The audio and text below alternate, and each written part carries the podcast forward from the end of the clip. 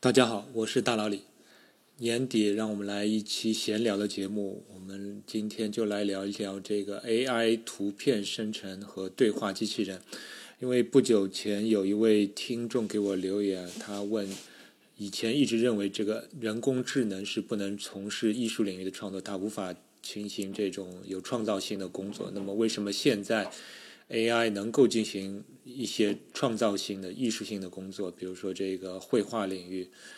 那么这是一个非常好的问题啊，因为今年又是一个 AI 大爆发的一年，可以说，呃，有两大事件啊，一个是今年上半年，OpenAI 公司推出了一个把文本转换成图片的 AI 呃这个工具或者叫服务吧，叫做 DALL-E。呃，然后下半年就不久，其实不就是不久之前，还是 OpenAI 公司它推出了一个 AI 对话机器人叫 Chat GPT。那么这两个 AI 服务推出之后，都是非常的火爆，都是引发了非无数人的去使用。我个人也是今年用了这两个服务，都是玩了非常久，非常的有意思。那么我们今天就跟大家来聊聊。我们先说一说这个 AI 图片生成，其实或者说是呃文本转图片的这样一个工具。它的意思就是说，你给 AI 一句文本的提示，然后 AI 可以根据你的提示来画出一幅图，有点像命题作文，只是说它是用这个图片来返回作为一个输出。那么你这个文本提示就是很，就是一般来说是一个很短的句子，可以天马行空、任意任意的句子，比如说你可以。说是一个人在火星上骑马，或者说一个一条鱼在天上飞，或一只鸟在水下潜水，等等，千变万化，天马行空，完全是现实中不可能存在的这种情形，你都可以输出呃告诉电脑，然后电脑就会通过它的想象力，那可能要打引号的想象力啊，然后会给你输出一张图片。那么我也在。这个节目的介绍里会放上一些图片，有很多图片其实是我个人用自己的电脑来生成的。呃，上半年为什么这么火爆呢？因为人们发现这个电脑能够 AI 能够画出来的图片，它的质量确实已经超过了绝大多数人的想象，就是说它能创造出一些非常好看的，不但是优美的，而且是天马行空、非常有想象力的作品。这是让人完全意想不到的一个一个结果，而且从 DALL-E 之后不久的话，很多其他的公司都推出了他们的 AI 绘画工具、绘画服务，包括这个商业化比较成功的这 Mid Journey，还有比专门从事这个二次元，就是专门产生动漫形式风格输出的 Novel AI 等等，还有很多其他的工具，而且它的使用门槛已经比。刚上半年这个 DALL-E 刚推出的时候已经降低非常非常多。DALL-E 刚推出的时候，这个注册之后你还不能马上用，你还要等他邀请。我大概是等了两个月才得到邀得到邀请，而且当时每个月你只能画三十幅画等等。那么现在这些限制都已经已经解除了，而且已经有非常多的工具可以让你用自己的电脑。在本地来生成这个图片，你完全不需要用用这个在线的这些服务，所以这使用门槛已经非常低了。呃，强烈推荐，如果你还没有玩过的朋友，只要你有一定的这个电脑的基础水平的话，我强烈建议你还是可以自己在电脑上玩玩看。那么这个 Chat GPT 对话机器人就更有意思了，它其实就是一个可以跟你聊天。跟你进行问答的这样一个对话机器人，而且它的知识面非常的广，而且它的回答的质量是远超你的想象。比如说，我现在来问他一些，就是曾经有听众问我的一个一些问题，我们来看这个聊天机器人是怎么回答的。比如说，有一位听众曾经问过，觉得莫比乌斯环是三维的，但是在网上看到有说是二维的，也有说是四维的，迷惑了。还有为什么一提到莫比乌斯环就提到克莱因瓶？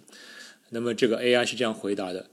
莫比乌斯环是一种二维的平面曲面，它是由把一个长方形的对角线交叉并绕成一个圆圈形成的。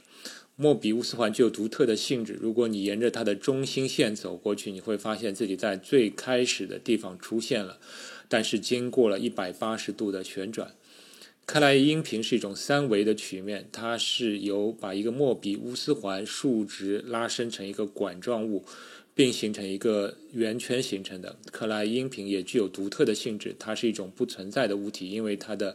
内部和外部是相互连接的，所以它是无法制造的。为什么一提到莫比乌斯环就会提到克莱因屏呢？你看这里，就我插的句子，就是这个 AI 都能够自问自答。那么这 AI 接下去是说，这是因为莫比乌斯环和克莱因瓶都具有独特的性质的曲面，而且它们都是通过简单的几何变换构造出来的。因此，当人们讨论莫比乌斯环时，通常也会提到克莱因瓶。那么这个回答，我可以看到这个 AI。呃，其实从数学角度讲，它其实回答的并不是太准确。它其实把这个莫比乌斯环和克莱因瓶着重是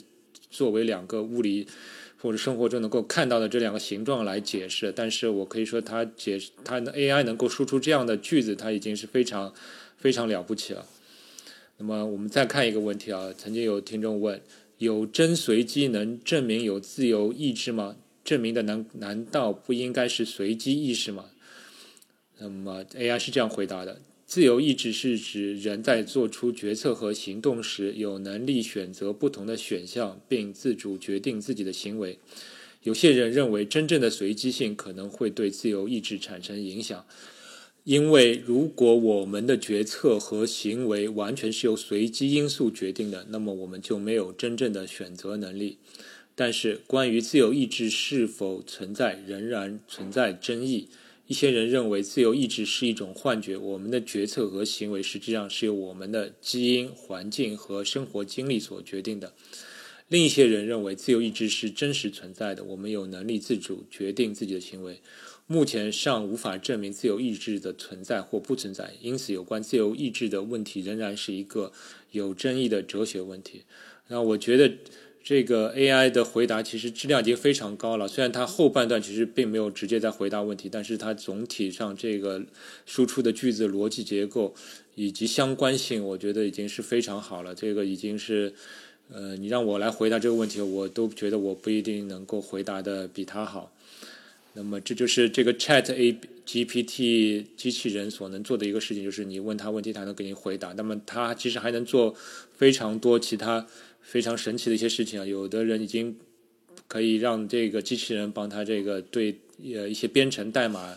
呃纠错，就是你告诉他一段程序语言，然后你让这个 AI 来找里面有没有 bug，有没有问题，那么这个 AI 可以帮你找出来。也有人把这个 AI 作为一个续写故事、续写小说的工具啊，就是你给他一个小说的情节，给他一些文字，然后你说请继续写。那么这个 AI 可以继续帮你往下写，而且写的质量，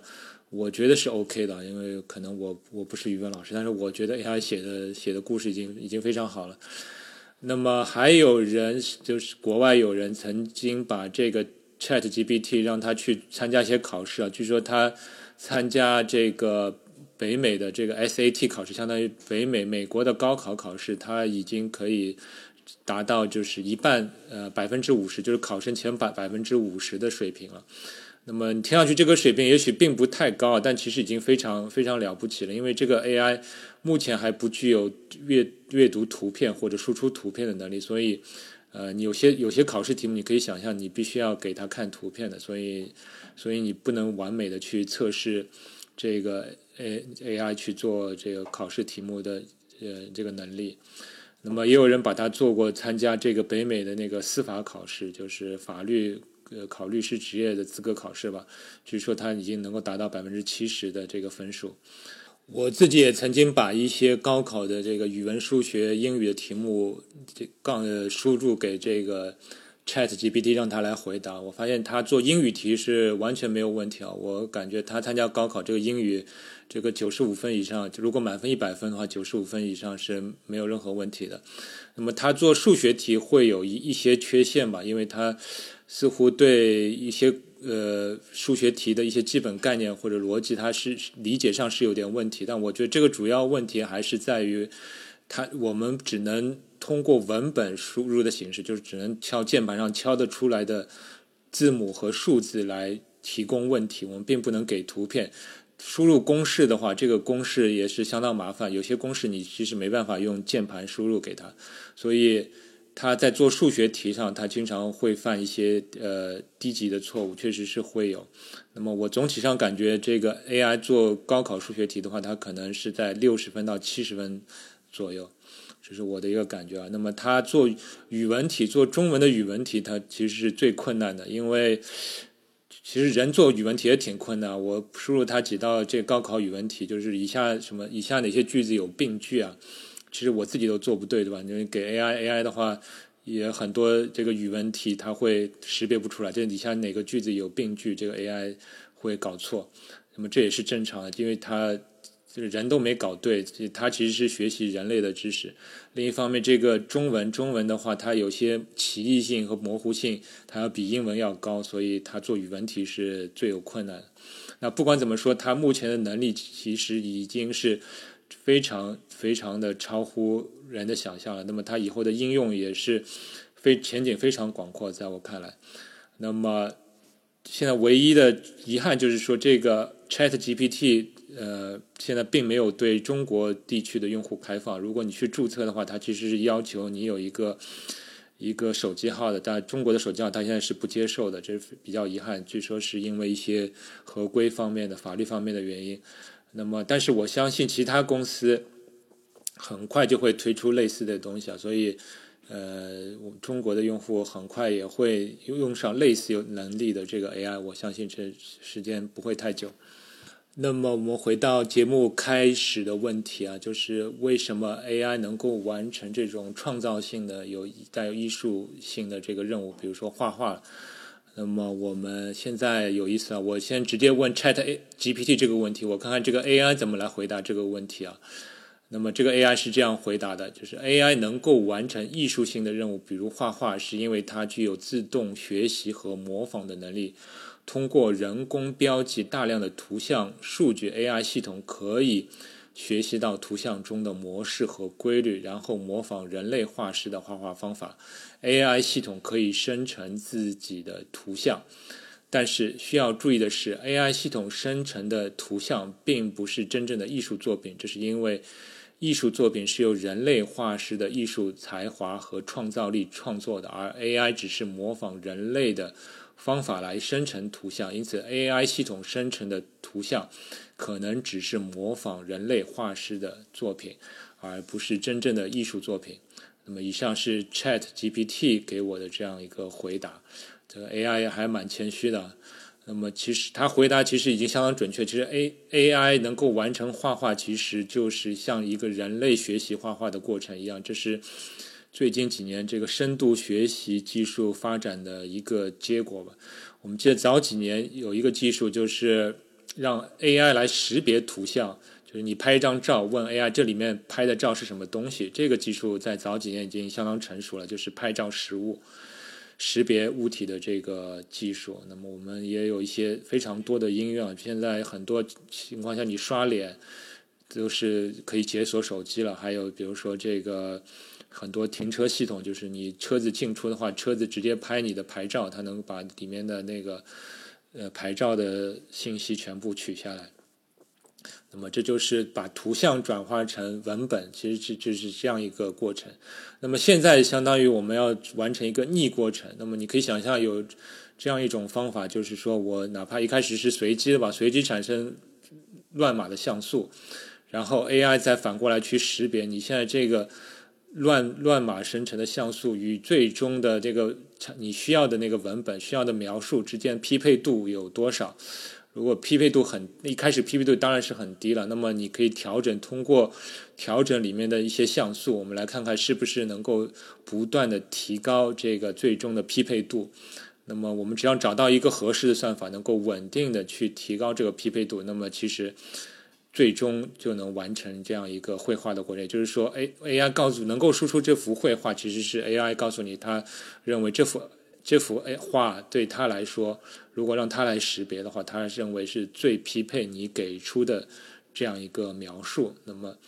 就像大致原理是这样，就是相当于这个图片识别的逆过程。那么，因为我声明一下，我不是专门搞机器学习的，所以我对这个。算法的这个具体描述也是我是我是不理解，所以我也只能解释到这个程度。那么大致就是这个意思。那像现在这个流行的这个很多 AI 绘画软件，它的这个底层算法、底层模型都是叫做 diffusion 扩散模型。那包括呃，DLE 叫呃 Stable Diffusion。那么顾名思义，它是一个稳定的扩散模型，就是它从局部开始，然后把这个像素扩散出去，把这个图像慢慢的，相当于像近视眼一样，一开始是画的很粗糙的，然后慢慢扩散，使得整幅整体画面越来越逼近你最终的目标。那么它的 stable 的意思就是说，它的扩散过程是稳定的，它能够使你的匹配度能够稳定的提高。那么这就是 stable diffusion 这样一个模型。嗯其实早几年还有其他的模型，但是今年因为这个。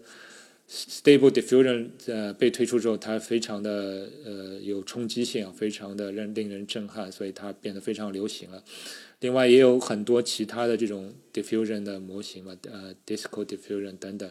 都是各种各样的扩散模型。那么它大致就是这样一个意思。那么正像 AI 所回答的，那么你可以说。这并不是真正的一个创作的过程，它其实是一个模仿的过程，因为它非常像人类学习的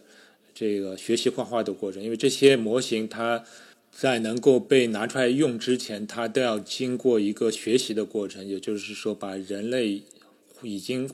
创作的绘画或者是照片。你要让他去学习，而且很多绘画或者照片，它有可能是需要人类来告诉他这个照片是什么，或者说打标签嘛，就告诉你这幅画是某个画家画的某个某个物品，或者它的名称，它描述的内容。那么有些是需要人人手工来打标签的，那么当然也可以让 AI 自己来打标签，就是 AI 来识别这幅画，然后识别出这幅画到底画了什么。那么，那么，然后再让这个模型去学习，也就是说，你你看到这幅画，它对应的是这样一个标签，这样一个文本的内容。像这个 DALL-E 这个模型，它据说它是学习了互联网上能够找到的这个数亿张图片，它经过机器学习，经过长时间的训练，才能达到这样一个效果。那么，这也是为什么有 AI 甚至能够模仿一些历史上非常。著名的大师的作品啊，比如说这个莫奈、梵高啊，还有像达利的作品，这些风格非常鲜明的画家的作品，你也可以让 AI 来模仿。你可以直接告诉 AI，我需要画某一幅画，然后它是印象派的。那么你会发现 AI 画的非非常好，非常像印象派。这也是因为他曾经学习过这些大师的作品，就是说有人应该是有人类告诉你，就是说这些作品属于印象派，这些作品是莫奈的风格，这些作品是毕加索的风格。那么 AI 通过反复的学习，它掌握了这种风格，那么它甚至于可以把其其他不同你的文本描述，用这个 AI 呃大师的风格把它来画出来，这是一个学习的过程。那么这就会引发另外一个问题啊，就很多人关心以后这个学画画到底还是不是一个好的选择？AI 会不会对画师的工作产生冲击？那么我的答案是，它肯定会产生冲击，而且它已经发生了，特别是对有些领域的这个绘画的需求，比如说这个 UI 设计或者简单的广告设计啊，广告的背景图案设计或者是 logo 设计等等领域。呃，那么这个 AI 的冲击其实已经发生了。另外一个非常大的冲击领域，其实就是呃所谓的原原画设计，或者说人物造型设计。比如说有些游戏，我们在设计一个人物的时候，我们需要先有人把这个人物的外形先画出来。我们一般也可以叫做原画设定吧，就是告诉所有的这个。边设计人员，这个这个人物大概的外形是怎么样？它是一般是个平面上先画出来。那么其实现在我感觉这种任务的话，交给 AI 其实是比人又可以说是又快又好，因为这个 AI 作画非常快，然后它可以非创作非常多的这个同款的人物。那么这种领域 AI 的冲击是非常大的。另外，甚至于已经有人把这个 AI 来进行这个漫画。动漫书籍的创作就是用 AI，纯粹用 AI 来画，然后画了一些这个漫画，这是已经发生的事情，所以 AI 对这些领域肯定是有冲击的。今年国外还有一个例子，其实就是在一次绘画比赛中，某有一幅画，他得了一等奖，但是这个后来这个作者承认，他的这幅画其实。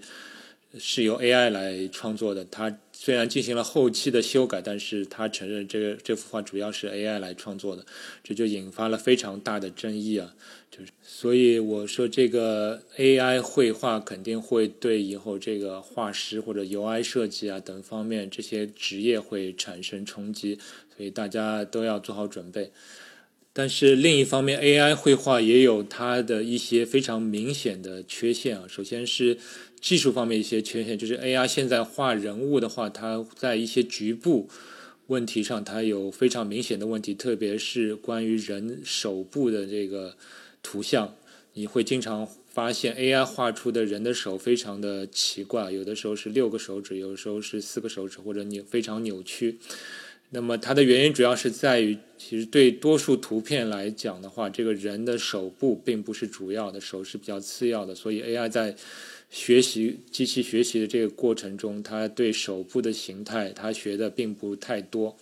但是又因为人的手是非常精巧，它的关节非常多，它的形状。非常的丰富，所以它稍微细节处理不好，这个画出来的形状就非常怪。其实我们大多数人小时候都有这个感觉，其实画人的手非常难画，你画出来的手怎么画都会怎么别扭。这这 AI 其实是一个道理。那么 AI 还有一些其他其他方面的一些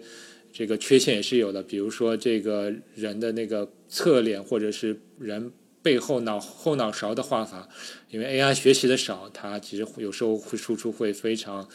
奇怪的输出。呃，那么这个这些是技术上的问题，但我相信技术上的问题的话，用不着太久都会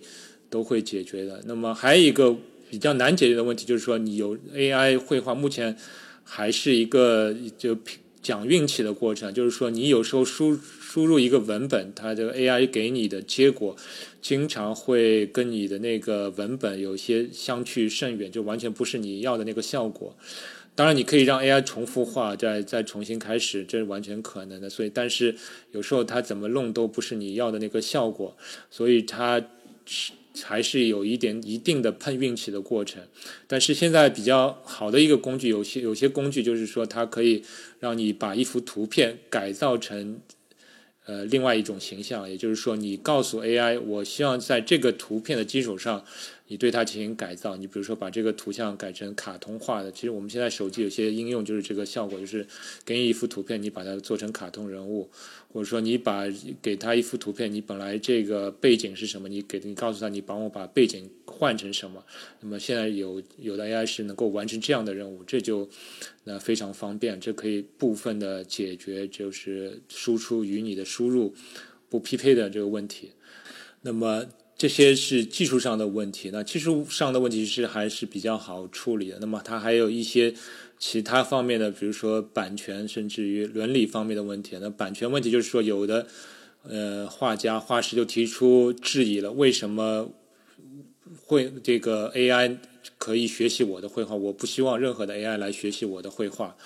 那么这肯这就是一个版权问题，就是 AI 使用你的画作品进行机器学习，它是不是？侵犯了你的版权，这目前还是有争议的一个问题。那么，据说这个 Dell E 公司已已经给在新的那个条款里面，他已经给出，就是说以后，呃，画画家可以声明，就是说我我的绘画我不希望作为机器学习的工具，他可以声明我拒绝任何 AI 学习我的画画。那么，这可能是一个方法，就是说我们让让作者本人来声明这个版权。但我觉得可能以后更大的问题就是造假的问题，或者叫 deep fake。现在有些 AI 的工具，就是你给他一张照片，然后你给一个指令，你可以把这张照片改成另外一个形式。呃，比如说我本来是拿着一个手机的，我你可以告诉 AI 说，你把我拿手机改成拿一个杯子，那么你会发现。这个新的照片，我拿杯子的照片跟原先拿手机的照片，嗯，就是基本上完全一样。那除了就是我改成拿成杯子，而且你完全看不出我拿杯子的这张照片有有造假、有 PS 的痕迹。那么这就可能会产生其他很多的问题了。就是说，如果你不是把我改成拿杯子，你给我改成拿一把枪的照片，会怎么样？或者说我本来没有跟跟每某个人合过影的，我没有去过这个地方，然后你说把我的背景，把我的照片背景改成某个地方，或者把我跟某个人这个改造合成一张照片在一起，而且它的合成效果是非常的逼真，就是真假难辨。那么我觉得这种问题可能是更严重的一个问题，就是以后你在网络上。媒媒体上看到的这个图片都不一定是真的。其实之前已经有有这种合成的 AI，就是呃演讲型的 AI，就是把一个人呃，我记得是好像奥巴马，奥巴马完全没有做过这个演讲，然后有人合成了一段视频，呃，嘴型也完全对得上，然后就是用奥巴马的声音做成了一个一个视频。那么这种情况其实是对将来是更大的一个问题，就是如何。防止这种虚假信息的泛滥，或者说以后有任何信息也我也可以抵赖了，就是哪怕真实发生过呢，我也可以说这个是 AI 合成的视频、合成的照片，它并没有发生过，那么会造造成非常大的信息混乱。以后你看到任何一个图片到底是真是假，你完全不知道，那么这是一个非常大的问题。那么解决这个问题，目前来看的话，要从技术上解决，但挑战还是非常大的。就是，呃，有一种可能性就是训练还是用 AI 来对抗 AI 了。就是说，我们给 AI 很多真实的照片和合成过的照片，让它进行学习，然后让让它产产生一个能力去区分这真实的照片和合成的照片或者合成的视频。那么这是一种可能。那么以后。可能你拿到一个照片，拿个东西，你可能都要去去在线去检查一下它是真是假。那么这也是一个正常情况，因为任何技术，我相信它都有两面性。所以我希望就是我们可能在法律层面上要尽快的立法，然后来规范对这种 AI 的使用。那么另一方面呢，我也其实对每个人来说，其实你都需要提前来掌握这个 AI 工具，包括这你是画画的，那么你提前掌握 AI。绘画的工具其实对你的工作也是有如虎添翼的这个效果。你可以让 AI 来帮你画出一个一些图片的大致的形状，或者进行创意的一个呃提供者，作为创意的提供者，这其实对你是如虎添翼。那么包括这个 Chat GPT 机器人，其实我觉得它的未来的使用，其实会更早的进入我们的生活。就比如说，其实它。可以写写很多文章，那么对对我来说，以后有些文字的写稿，我可以让 Chat GPT 来帮我完成一些文字的呃书写工作。甚至于以后如果还有 AI 合成呃这个语音合成的话，那么我可以让机器来学习大脑里的这个声音。那甚至于以后就是 Chat GPT 来帮我写文章，然后语音合成来产生声音，那么。呃，我大脑里都不需要做节目了，对吧？我就不需要真的录音了，这是一种可能。但是它的效果能不能让大家满意呢？可能是另外另外一件事。那么我最后聊一下关于图灵测试的问题，就是有人在问那个什么时候 AI 能够通过图灵测试，能够通过图灵测试 AI，距离我们还有多远？那么这个问题在 Chat GPT 之前，我可能会认为它还离我们非常的遥远。但是因为这个 Chat GPT 这个机器人目前展现出来的能力，使得让我感觉其实这这一天能够通过图灵测试的这个 AI 时间，也许并不太久了，也许可能就在十年以内。因为我发现这个 AI 能力实在是太强了。那么现在它这个。Open AI 公司对这个 Chat GPT 在设计的时候呢，其实它故意有点让它显示出是一个人工智能，而避免让它去像一个真实的人。所以你在问他有些关于他的喜好，你问他他喜欢什么颜色，喜欢看什么样的电影，喜欢吃什么这些问题的时候，这个 AI 都会警觉啊，他都会说啊，我是一个人工智能，我是一个 AI，我不能回答这些问题。那么你可以想象，如果有一个 AI，它的训练就是专门是为了模仿人而产生的这个 AI，那它产生效果会怎么样？这个就会呃非常可能是让你吃惊的一个结果，非可能有可能它真的是非常像人了。包括今年年初这个。谷歌公司的一个前员工，他因为在内部测试谷歌的一个对话机器人，他忽然发现，他这个机器人认为自己是有意识了，他认为已经自己不是机器人，他是一个有意识的人。呃，然后这个工程师把他与机器的对话全部贴在了网上，然后这个这个工程师认为他这个机机器人已经有具有意识了。那么后来谷歌公司就非常快的这个呃否否定了这个结果，然后把那个工程师都开除了。但是你可以想象，其实离这一天也许并不太也许并不太遥远。那么一旦出现能够通过图灵测试的 AI。这对人类意味着什么呢？这个事情实在是非常难以想象。这是人类历史发展上的可以说是一个起点。那么，到底后面会怎么发展，可能就将决定人类的命运。可以毫不夸张的说，因为这是就决定我们人对这个意识、对什么是人这这问题要产生新的定义、新的去理解。也许我们会出台法律，就是说永远。禁止 AI 去完完全的去模仿人，模仿人的这个对话语言能力。那么，但这并不是长远之计啊！去禁止一个东西，并不是长远之计。也许将来这个 AI 的技术是非常平民化的，那么每个人都可以去创造自己的 AI。那么，如果每个人都能够简单的创造一个 AI，而且这个 AI 能够通过图灵测试，那么它对整个社会产生怎样的冲击，其实我都是难以想象了。这在目前来看，都是有点像科幻小说中的情节，但也许不久的将来，它就有可能会发生。但不管怎么样，我们都必须去做好准备吧，去迎接这个 AI。时代的这个来临，那么我觉得以后这个 AI 必定是我们生活中经常会碰到、用到的这样一个工具。好了，那么今天关于这个 AI 的话题就聊到这里。那么节目最后再跟大家聊聊我关于我的节目。那么我的节目从开播到现在已经不知不觉过去了六年的时间。那么六年当中，我在喜马拉雅上也收获了不少的。听众也节目也算不温不火吧，但是也是非常开心能有一些稳定的听众。那么再次感谢大家对我的支持，尤其是呃几十位能够加入我的西米团的听众。呃，不管你现在有没有订阅或者曾经订阅，都非常欢迎你来加入我的。细米团，那么目前因为我的节目的准备周期非常长，因为每一期节目我都需要阅读很多的资料，那么我本人也是有工作，我是用业余时间来制作这个节目，所以我现在大概也只能一个月能做出一期节目，但是我也非常感谢大家的支持，也希望听众能多给我反馈你喜欢听到什么样的内容。那么我这里再播报一条让我非常呃开心的一个消息啊，就是不久前有一位听众的家长，呃给我留言给我发消息，他说他的儿子，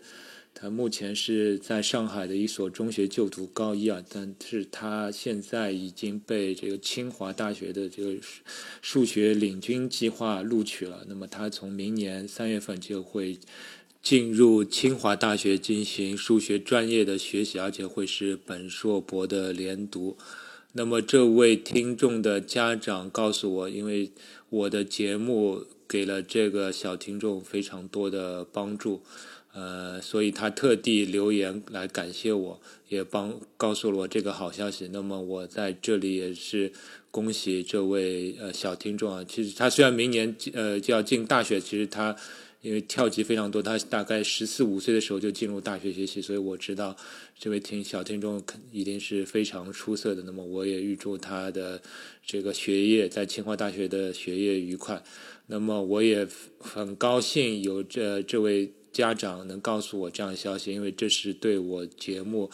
呃，对我来说是一个最大的鼓励和肯定嘛。我也很开心我的节目。能够对一些有潜力的呃年轻的小听众产生正面的影响，这是我非常开心的一点。我也很希望各位有其他的类似的消息都告诉我，我会非常开心。那么好，那么今年的这个所有的节目就结束了，那么我们来年再见，谢谢大家。科学声音。